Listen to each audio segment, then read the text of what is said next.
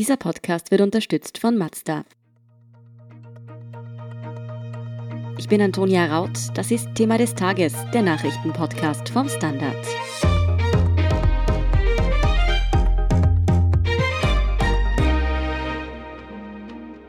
So viele Österreicher wie möglich sollen in den kommenden beiden Wochen auf das Coronavirus getestet werden. Wie die Testungen ablaufen, was solche Massentests eigentlich bringen und ob es bei der Auftragsvergabe Ungereimtheiten gab, berichtet Sebastian Fellner vom Standard. Sebastian, diese Woche startet Österreich mit der massenweisen Testung der Bevölkerung. Wien ist von 4. bis 13. Dezember dran, Vorarlberg und Tirol am 4., 5. und 6. Dezember. Und Salzburg, Kärnten, Oberösterreich und Niederösterreich testen dann am 12. und 13. Dezember.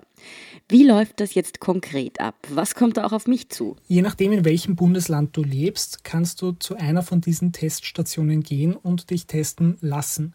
Es wird eine zentrale Anmeldesoftware geben vom Gesundheitsministerium, wo du dich im Vorhinein für einen Termin einträgst und zu diesem sollst du dann dort erscheinen und dich testen lassen. Innerhalb von einer Viertelstunde wirst du dann auch das erste Ergebnis von diesem Schnelltest haben. Und jetzt angenommen, das ist positiv, was passiert dann?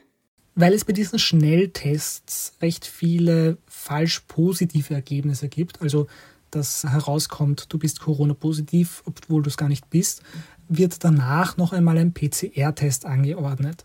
Der wird auch gleich vor Ort durchgeführt. Bis du das Ergebnis von diesem PCR-Test hast, musst du aber nach Hause gehen und dich für diese paar Stunden oder einen Tag vielleicht in Quarantäne begeben. Die Länder haben jetzt ja anfangs aufgeschrien, dass diese Massentests organisatorisch unglaublich aufwendig wären. Ist man hier jetzt ordentlich vorbereitet oder müssen wir uns womöglich auf stundenlanges Anstehen für die Tests einstellen? Also ich glaube, das stundenlange Anstehen kann man tatsächlich ausschließen, weil es ja eine Online-Terminvergabe im Vorfeld geben soll.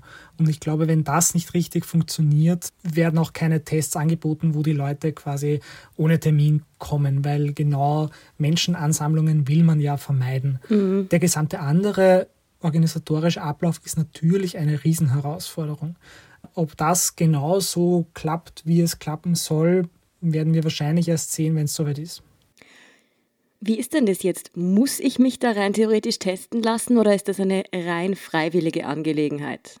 Das ist tatsächlich rein freiwillig. Das betonen auch alle Beteiligten. Niemand wird zu einem Test gezwungen. Ist es da nicht so, dass vermutlich genau diejenigen, die eh schon vorsichtig sind und sich an die Maßnahmen halten, dann auch zu diesen Tests gehen und die, die jetzt unter Anführungszeichen weniger brav sind, also auch eher positiv wären, dass die dann gar nicht erst zu den Tests kommen? Das ist natürlich ein Effekt, den das Ganze hat. Jemand, der schon sehr Corona-sensitiv ist und sich an alle Beschränkungen hält, möchte natürlich auch gerne da auf Nummer sicher gehen und sich testen lassen. Es gibt aber natürlich auch Leute, die gar nicht so sicher gehen können, wie sie gerne würden, weil sie zum Beispiel trotz Lockdowns ins Büro müssen oder eine andere Arbeit haben, wo sie mit Menschen zu tun haben. Die sind vielleicht ganz froh, wenn sie diese Möglichkeit haben, getestet zu werden. Trotzdem jetzt einmal ganz direkt gefragt, was bringen diese Massentests eigentlich? Noch dazu, wenn sie jetzt eben über zehn Tage verteilt stattfinden und eben gerade zum Beispiel Wien und Niederösterreich, da wird mit doch einigen Tagen Abstand getestet und da gibt es ja zum Beispiel extrem viel Pendelverkehr. Ein Gesamtbild der Infektionslage der Bevölkerung wird man so also doch kaum bekommen, oder? Das stimmt. Der Massentest ist kein Allheilmittel. Das ist auch mittlerweile, glaube ich, allen Beteiligten klar. Was ein Massentest bringen kann, ist Menschen ohne Symptome, die aber ansteckend sind, quasi herauszufischen und in Quarantäne zu geben. Alle, die Symptome haben, sollen ja gar nicht zu diesen Massentests gehen, sondern zu Hause bleiben und 1450 rufen und einen normalen Test machen. Nur wer keine Symptome hat, kann trotzdem entweder später Symptome entwickeln und da davor schon ansteckend sein oder gar nie Symptome entwickeln und trotzdem ein bisschen weniger, aber doch ansteckend sein. Also geht es hier jetzt darum, diese möglicherweise hochinfektiösen, aber symptomlosen Menschen herauszusuchen, oder? Ja, genau, so erklärt das der Bundeskanzler Sebastian Kurz. Und das ist auch das, was von Experten nicht angezweifelt wird.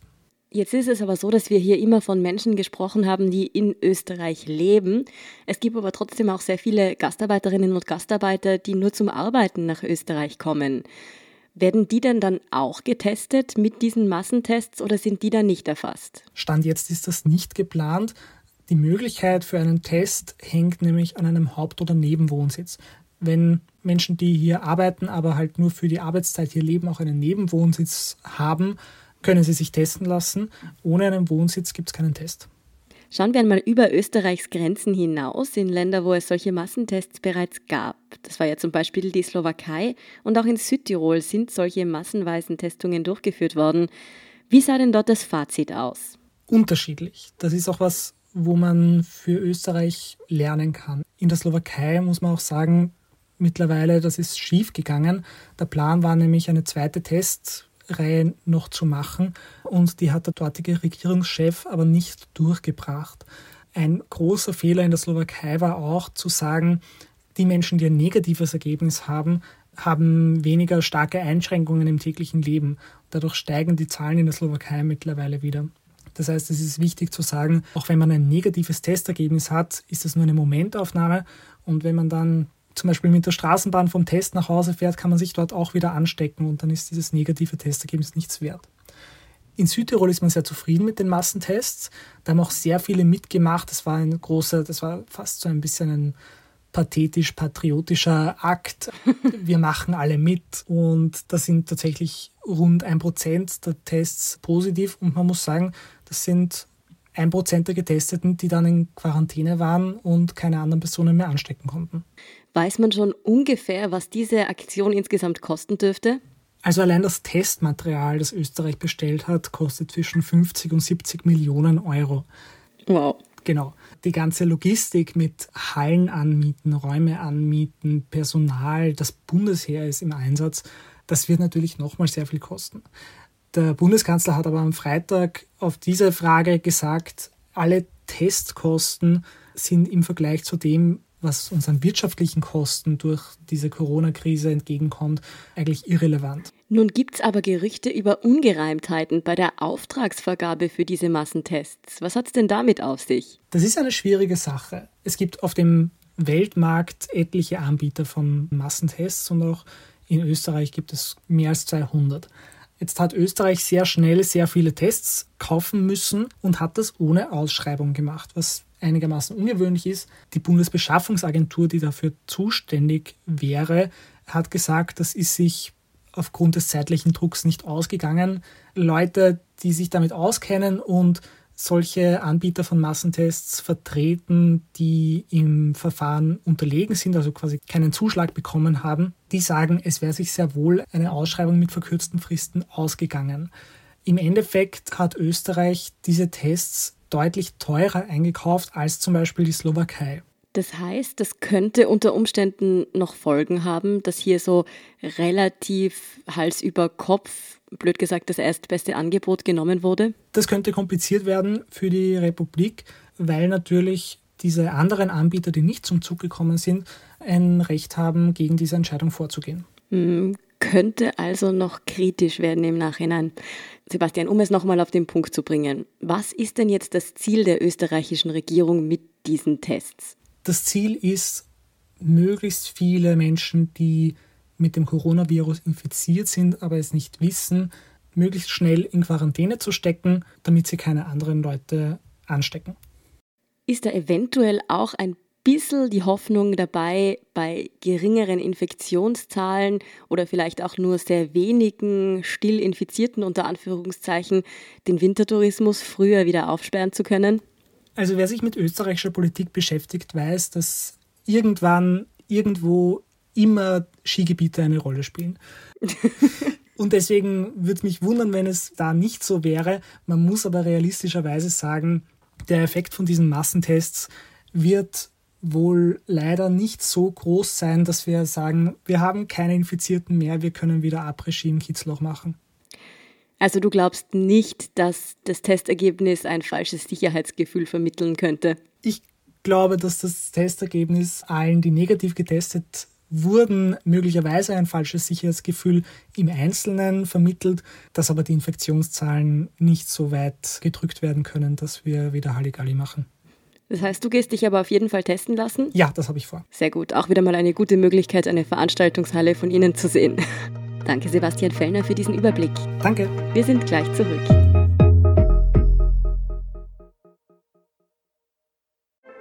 Als wir den Mazda MX30 entwickelt haben, hatten wir dafür auch ein Thema des Tages. Ihr Leben. Denn egal wie lang, kurz, stressig oder spontan Ihr Alltag auch ist, der neue Mazda MX30 bleibt an Ihrer Seite. Mit einer Reichweite, die Sie von der Vollzeit in die Freizeit bringt. Und Elektroenergie, die Sie antreibt. Egal wohin Sie fahren. Erleben Sie Fahrgefühl für ein bewegtes Leben. Mit dem neuen Mazda MX30. Rein elektrisch. Hört sich gut an? Dann überzeugen Sie sich bei einer Probefahrt. Und hier ist, was Sie heute sonst noch wissen müssen. Erstens, die gute Nachricht zum Start der letzten Lockdown-Woche. Die Zahl der Corona-Neuinfektionen sinkt auf unter 3000. Von Sonntag auf Montag sind in Österreich 2748 Menschen positiv auf das Virus getestet worden. Da am Wochenende stets weniger getestet wird, dürfte die Zahl in den nächsten Tagen aber wieder steigen. Gesundheitsminister Rudolf Anschober ruft deshalb dazu auf, in den letzten Tagen des Lockdowns noch konsequent zu bleiben. Zweitens, unter den Neuinfizierten von Sonntag in Österreich befindet sich unterdessen auch Verteidigungsministerin Claudia Tanner. Die ÖVP-Politikerin ist nach Außenminister Alexander Schallenberg bereits das zweite Regierungsmitglied, das sich mit dem Coronavirus infiziert hat. Wie zuvor Schallenberg hat aber auch Tanner nun verlautbaren lassen, dass es ihr trotzdem gut gehe. Sie war bereits seit zehn Tagen als K1-Person in Quarantäne. Sie geht nun weiterhin von zu Hause aus ihren Amtsgeschäften nach. Und drittens, nach dem Feuerunfall von Haas-Pilot Romain Grosjean in der Formel 1 meldet sich der Fahrer nun aus dem Krankenhaus. Wie durch ein Wunder hat er den Horrorcrash nur mit Verbrennungen an den Händen und völlig ohne Brüche überlebt. Zu dem Unfall war es gestern Sonntag kurz nach dem Start des Grand Prix in Bahrain gekommen. Bei den Rennen am nächsten Wochenende fällt Grosjean trotz nur leichter Verletzungen aber aus. Mehr dazu und die aktuellsten Informationen zum weiteren Weltgeschehen liefert Ihnen wie immer der Standard.at. Um keine Folge vom Thema des Tages zu verpassen, abonnieren Sie uns bei Apple Podcasts oder Spotify. Unterstützen können Sie uns mit einer 5-Sterne-Bewertung und vor allem, indem Sie für den Standard zahlen. Alle Infos dazu finden Sie auf abo.derstandard.at und dst.at/supporter. Danke für Ihre Unterstützung. Ich bin Antonia Raut. Papa und bis zum nächsten Mal.